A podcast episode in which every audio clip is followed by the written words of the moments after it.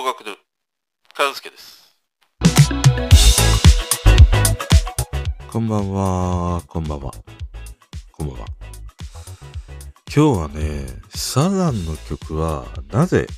数多くのドラマで起用されたのか、そんなね、話をしたいなと思います。まあ、この、なぜね、サザンオールスターズ、あと、桑田佳祐の楽曲というものが、数多くのドラマで起用されてきたのかっていうのをね、ちょっとこう、ぼんやりと考えてみました。まあ、サザンは1974年から活動が始まり、1978年、勝手にシンドバッドでメジャーデビューしました。結成から47年だからね。で、こんな何十年もね、経過してもなお、現在もドラマや CM、まあ最近だと民放のね、オリンピックソングとして彼のね、曲がこう起用されているというね、ことが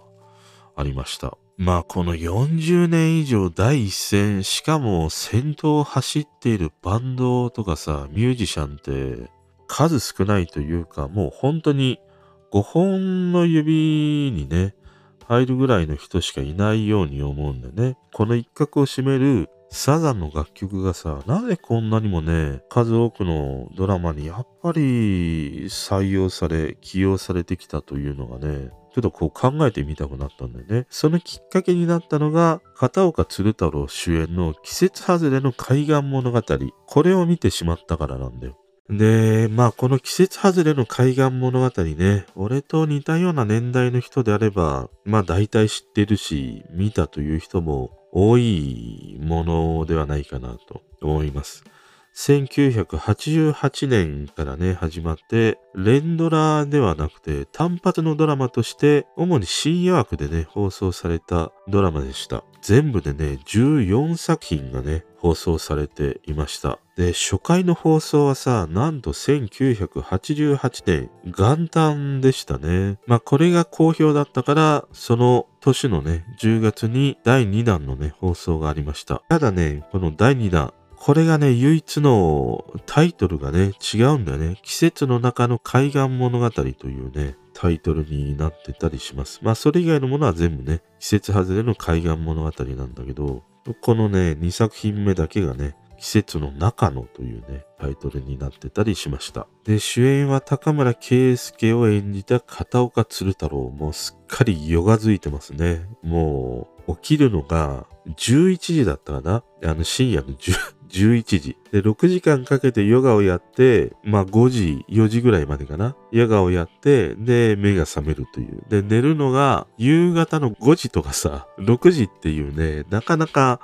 新聞配達の人でもそんな早くは寝ないぞっていうね、時間に寝て起きるというね、生活をしている片岡鶴太郎でしたね。まあ、この高村圭介の圭介っていうのは多分桑田圭介から撮ってるんだろうなと思うね。あとは河合和美ですね。で、彼女の彼氏役の、まあ、ナンパの役を演じていた田代のマーシーですね。で、脇を固めたのが渡辺美奈代と山本陽一のね、二人でした。で、途中から田代正史に代わって登場したのが古谷正人だったりね、しました。で、またこのドラマの特徴は毎回その片岡鶴太郎演じる圭介が、こう、ひと夏の恋に落ちるというのがね、もうストーリーの中心で毎回様々な女優がね、出演していました。初回は石野真子。で、それから美穂純とか斎藤慶子。そして唯一ね、2回出演している人がね、いました。それがね、松田聖子でしたね。1992年の秋からね、このシリーズのラストとなった1994年いつも海があったでね、えー、最終回になるんだけど、この二つにね、唯一松田聖子だけが2回出演していたというね、ものだったりしました。で、この最終回だね、季節外れの海岸物語、いつも海があった。これはね、YouTube で細切れになってるんだけど、最初から最後まで見れたりするので、興味がある人はね、見てみるといいんじゃないかなと思いました。俺もこれで久しぶりに見たりしましたからね。で、この季節外れの海岸物語。こういったね、出演陣を彩ったのが劇中歌でしたね。主題歌は松任谷由実のデスティニー。これがね、流れる中で、まあオープニングでね、数々の映画やドラマに起用された、もう定番中の定番スポット。あの湘南のルート134のね、逗子からこう鎌倉に抜けていく飯島トンネル。あのこうトンネルからね、海が見えてくる。あの景色のところで流れていたのが必ずこの松任谷由実のね、ディスニーでした。もうこの場所はもう何十回何百回通ってももう気持ちがさ、もう5段階も10段階も上がる場所でね、俺ももう大好きなスポットだったりしましたね。で、このドラマの劇中歌としては、こう比率で言うと、松任谷由実が2、サザンが8ぐらいな感じでしたね。で、今回ね、この季節外れの海岸物語を見ていて、やっぱり思ったのが、なんでね、こんなにもサザンの曲というものがこの80年代、90年代、数多くのドラマにこう起用されていたのか、そんなことをね、考えてみたくなりました。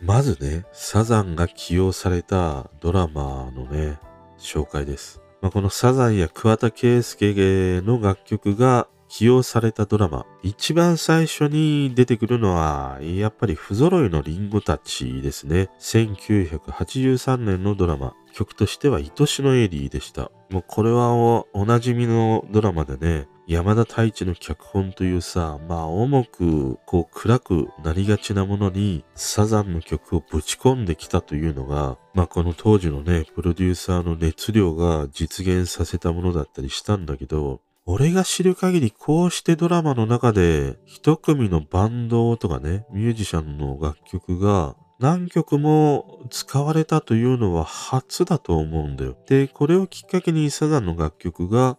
そのドラマのの中にね、溶け込んでいくんだということが、まあ、証明されたそんなドラマでもありね、こうして現在に続いているように思います。だから俺はこの不揃いのリンゴたちでサザンの楽曲を起用したこのなんか発想力とかね、企画力とか、またこれをこう決断したプロデューサー、そしてこの脚本家山田太一にね、いや、本当にこう拍手を送りたくなるドラマだったりしました。で、あと有名なところで言うと、1992年ずっとあなたが好きだった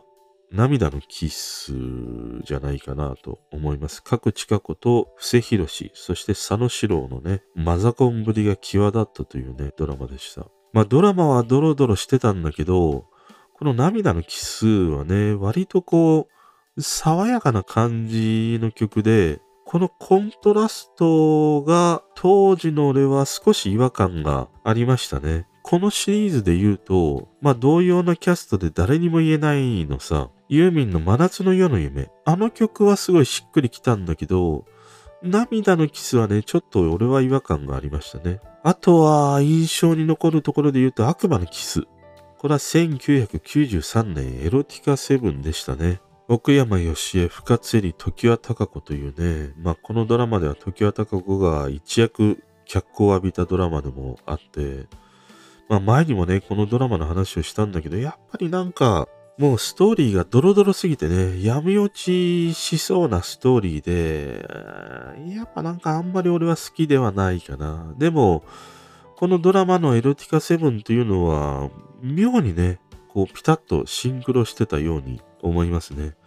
なんかこのずっとあなたが好きだったにしろ悪魔のキスにしろ、うん、こう、ちょっとこう泥ついたというのかな。そんなドラマのものがね、続いたりしましたね。で、それ以外だとね、ドラマは見てないんだけど、曲が好きということで言うと、稲森泉主演のハッピーマニア、素敵な夢を叶えましょうとか、あと西島秀俊と香川照之の流星ワゴン、愛はスローにちょっとずつとかね、好きでしたね。まあ、共にバラードの曲なんだけど。で、俺の中でサザンと、まあ、桑田佳祐の楽曲で、もうこのドラマに使われた楽曲 number one、two で言うとね、やっぱり一つ目が Sweet Season ですね。1998年、 Love Affair、秘密のデート、松嶋菜々子、椎名桔平というさ、もう大好きな役者陣と、まあ不倫ドラマ好きとしては、このドラマのストーリーというのはね、切なくなるようなエンディングで、もうすごいね、大好きな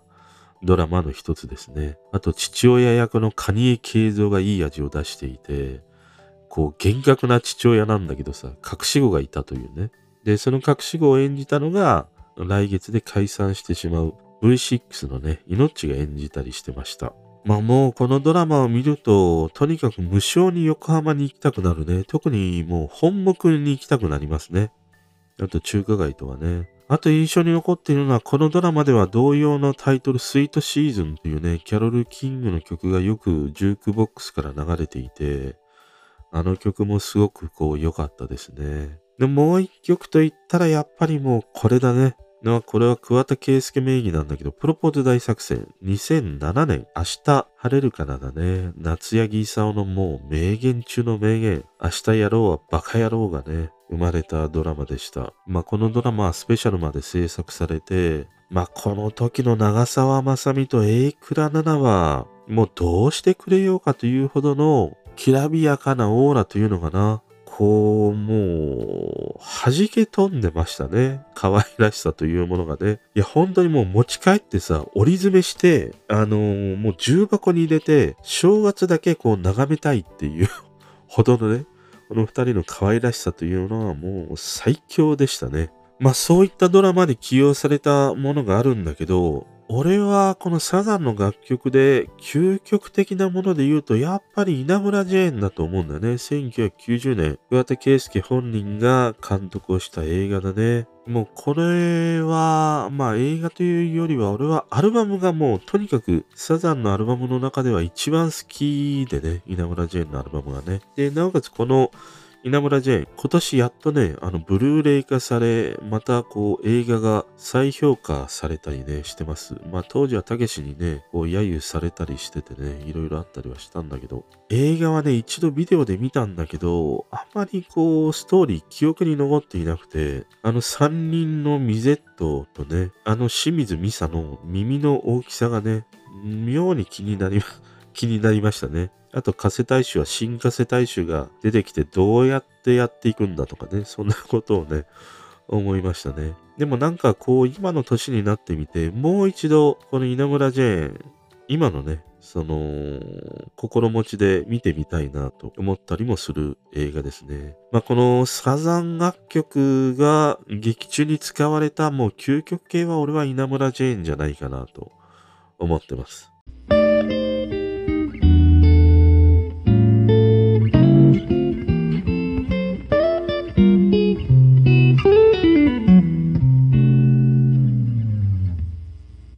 そして本題ですね。その理由だよね。なぜこんなにも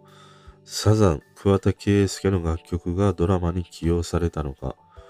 俺はね、要因として5つ考えてみました。まず1つ目。これはね、やっぱりヒット曲の多さということだね。まあ何を今更ということなんだけど、こう冒頭にも話したようにこの40年以上さ、第一線でヒット曲を立て続けに出しているバンドやミュージシャンというのは、まあ、少ないからね。この誰でも知ってるという、このヒットナンバーの立て続けというのは大切で、やっぱりテレビという特性上さ、そのターゲットを細分化してると言っても、やっぱりネットとかね、その YouTube と比べると、もうちょい幅広い層に受け入れられなければならないというね、やっぱり使命があるんだよね。で、その時にこのシングル、そしてアルバムの曲までね、多くの人に聞かれ、知られているということは、その楽曲の外れがないっていうね、その安心感とかね、安定感にもつながって、やっぱりこの数多くの選択肢の中から選べる安定感というものはね、あるんじゃないかなと思いました。で、二つ目。これはね、ドラマの様々なシチュエーションにピタッとこう当てはめられるというね、この先のヒット曲の多さにつながるんだけど、まあ多くの選択肢の中からドラマのどんなシチュエーションであってもさ、そのシーンに合う楽曲が必ずあるというね、この選択肢の多さがあるよね。嬉しいシーンとかね、ナンパなシーン、悲しいシーン、寂しいシーン、それぞれのシーンにこう、デコとボコのようにね、ピタッと合う楽曲が必ずあるっていうさ、まあ、このバラードからね、ポップスからこう、おちゃらけ系の曲から、あれやこれやと、やっぱりバリエーションの幅が広いんだよね。で、その歌詞の意味がさ、ストーリーと微妙に合っていなかったとしても、こう雰囲気で乗り切ってしまう。そんな説得力というものが、俺はサザンの曲にはあるんじゃないかなと思いました。次3つ目。サザン楽曲の明確な色があるということですね。そのサザンイコール海とかね、スキーイコールユーミンみたいなさ、このミュージシャンには、その曲のこういうシチュエーションシーンにピタッと合うっていう方程式が確立されているっていう分かりやすさなんだよね。まあそれは、それまでね、こう積み上げてきたそれぞれのバンドとかね、ミュージシャンとか、まあその彼ら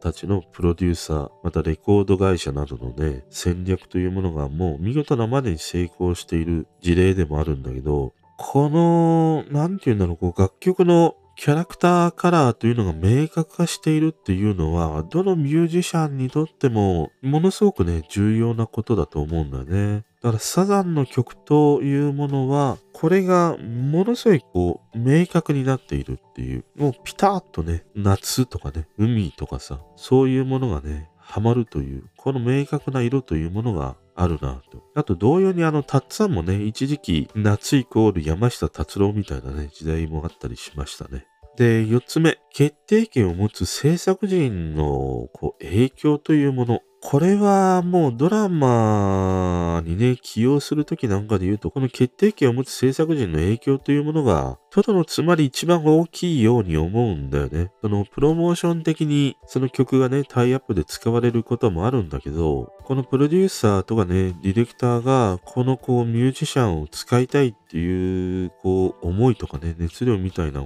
ことっていうのは、まあよくあることで、有名なところだと、あの、キムタクとね、松高ちゃんのドラマ、ラブジェネレーションの大竹栄一のさ、幸せな結末とかね、あれはもう何年も前からプロデューサーの亀山千尋が大竹栄一のオファーを出していて、で、なかなかね、こう、大竹栄一がね、乗ってこないということもあって、やっと書いてもらえた曲なんだよね。で、もともとこの亀山千尋という人はもう大竹栄一の大ファンだったりしたからね、やっと念願が叶うということもね、あったりして、またあの、キムタクのね、ロンバケあたりも、まあそういうね、曲をずっとオファーしてたんだけど、なかなかこう、大竹栄一が作らないということもあってね、だったらせめて、もう大竹栄一の名盤ロンバケのタイトルだけ使わせてくださいということで、あの、ロングバケーションというね、ドラマタイトルになったというね、こともあったり、するぐらい、この亀山千尋という人はね、大竹栄一のファンだったりしたという。だこういうその現場の決定権を持つ制作スタッフが、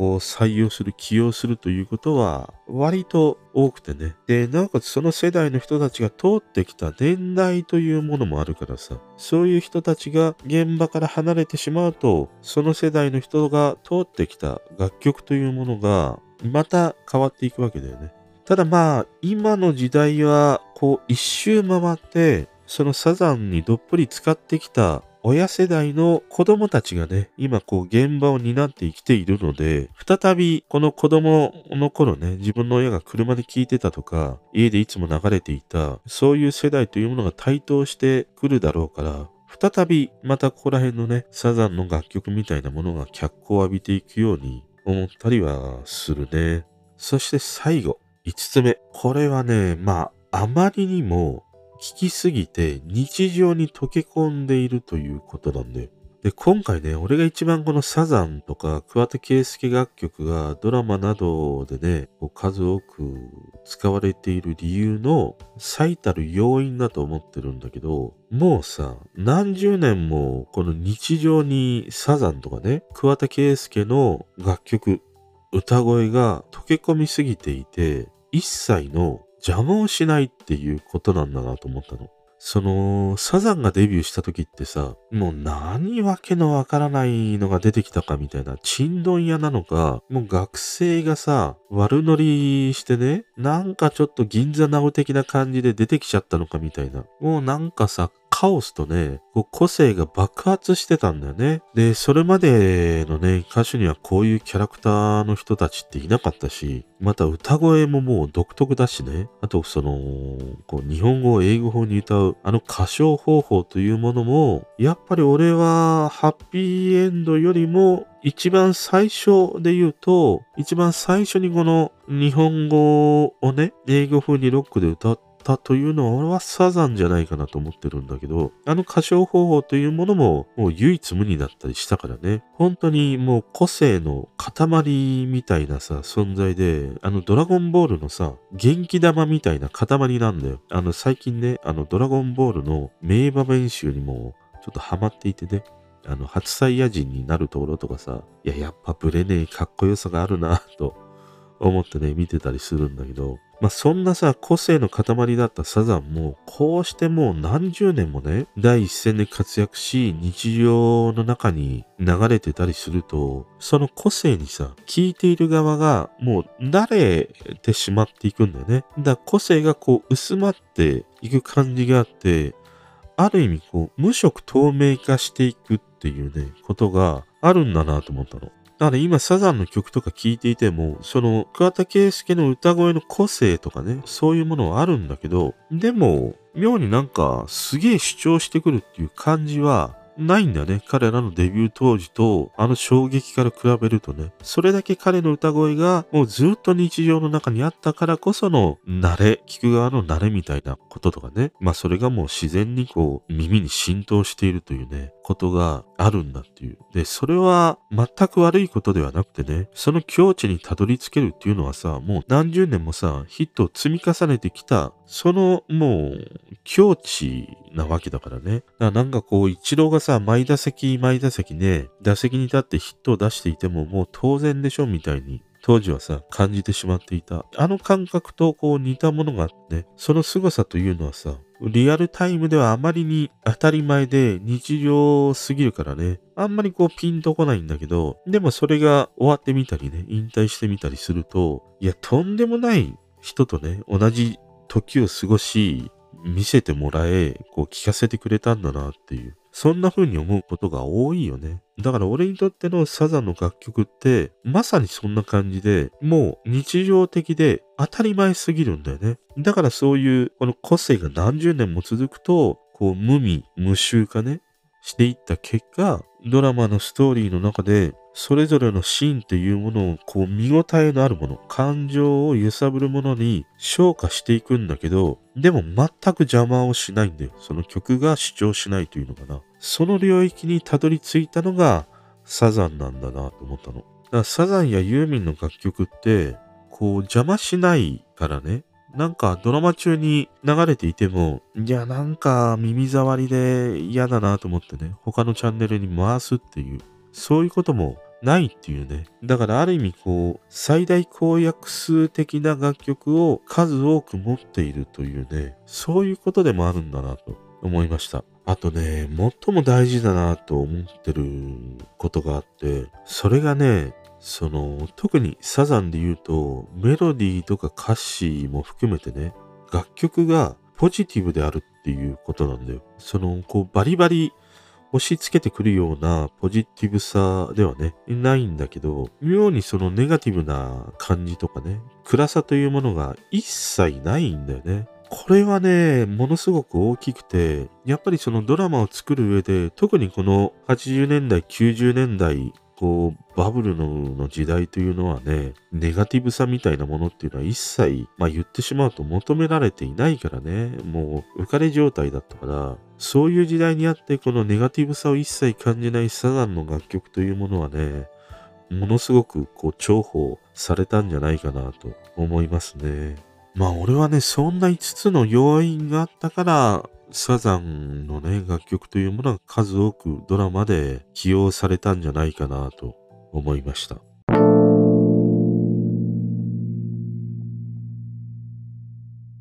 で、まあちょっとね、長々と話してきたんだけど、まあ現在、こうした一組のミュージシャンとかね、バンドの曲をドラマの中で覆い尽くすということは、まあ今はないよね。まあそれは音楽というか、まあ、すべてのエンタメの思考がさ、やっぱり最大公約数的なものから最小公倍数的にこうピンポイントになってきたからなんだと思うんだよね。だから全てを一人のミュージシャンの曲で覆い尽くした時に、ファンの人にとってはさ、すごく喜ばしいことなんだけど、まあ出演陣もいいし、ストーリーもいいんだけど、なんか曲がねっていう、そのピンポイントでハマらなかったら、もうそのドラマ、映画は見ないっていう、そういうことにつながるリスクがやっぱり昔よりもすごい増えたように思うんだよね。だからそういう時代にあって、この好き嫌いがものすごくね、顕著に出そうなさ、ラップ。しかも多くの人にね、まだ知られていないラッパーを起用して、毎回違ったエンディングを飾った大豆田十和子のドラマというのはね、俺はあのサザンの楽曲が数多く使われた不揃いのリンゴたち同様に、ドラマ界においてはものすごくこう大きな革命的なチャレンジだったように思うね。あのこうフォーマットというものはなんか受け継がれていってほしいなとものすごく思ったからね。で、最近のこうミュージシャンの中でこうしたドラマの劇中でがっつりもうたった一人のね、ミュージシャンで曲を追い尽くすっていうことで見てみたいなと思うのはまあ、まずなんかパッと思いつくのが、バックナンバーかな。ただ彼らの楽曲は割とこうネガティブな印象があって好きなんだけど、どうかなでも季節外れの海岸物語とか、バックナンバーの曲でもものすごくね、ピタッとハマるように思うね。あとはもう本当に最近のミュージシャンで言うと、あいみょん、ヒゲダン、米津、キングヌー、藤井風あたりが挙げられるんだけど、まあこの中で言うとやっぱりあいみょんが筆頭で、なんか彼女の曲は近いうちにあいみょん尽くしでのね、ドラマみたいなものっていうのは遅かれ早かれ誕生するように思うしね、また見てみたいなと思うね。あと、ハマりそうだなということで言うと、夜系だね。特にあの夜系の中では、夜しかの楽曲が見てみたいなと思うね。あの、彼らのアルバムってさ、その作り方がもう一冊の小説になるようなストーリーでね、描かれてたりもするから、ヨルシカの曲を聴いてたりすると、こう、ドラマのシーンみたいなものがね、パッと一番、こう、思い浮かぶんだよね。だからなんか、ヨルシカの楽曲でドラマを覆い尽くすっていうものも、ちょっと見てみたいな、思ったりしました。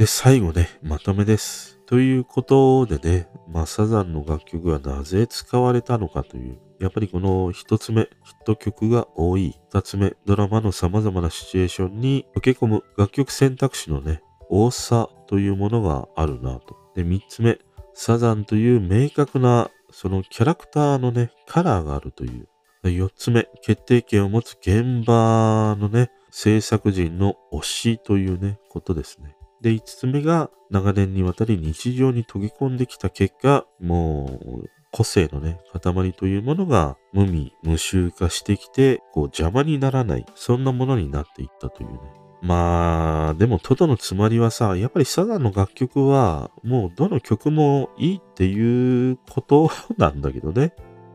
うん。で、なんか俺最近考えることがあってさ、100年後に今こうして聴かれている曲の中でどの曲がこう残りね聴かれ続けるんだろうなっていうこうエバーグリーンな曲っていうね真っ先に思い浮かぶのはたっつぁんのクリスマスイブとかね荒井由実の優しさに包まれたならあとサザンで言うと愛しのエリーとかねオフコースのさよならもなんか残るような気がするんだよね。まあ、つまりその何年経ってもこうしてメディアでね、まあ、CM とかアニメ、映画、ドラマもそうなんだけど、使われ続けるということがないと、やっぱり残念ながらね、こう土に帰っていくというのかな。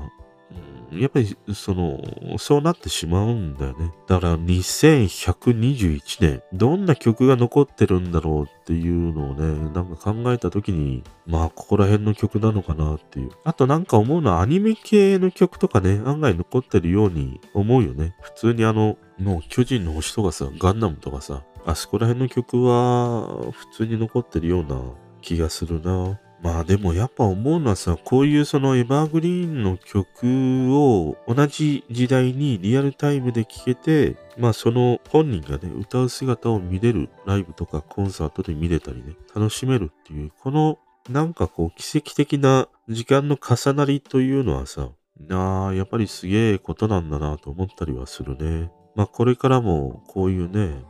あの、出会いがあるような奇跡的なこう時間の、なんていうの、交差みたいなところというものは、こう噛み締めながらね、過ごしたいなと思ったりしましたね。ということで、今日もね、ちょっと長めのトークになったんだけど、サザンの曲についてのね、今日は話をしてみました。それでは。聞いてくれてる人とつながりたいから、番組フォローされたら嬉しいし、Twitter もフォローしてほしい。俺の知らない曲とか教えてもらいたいな。今日も聞いてくれてありがとう。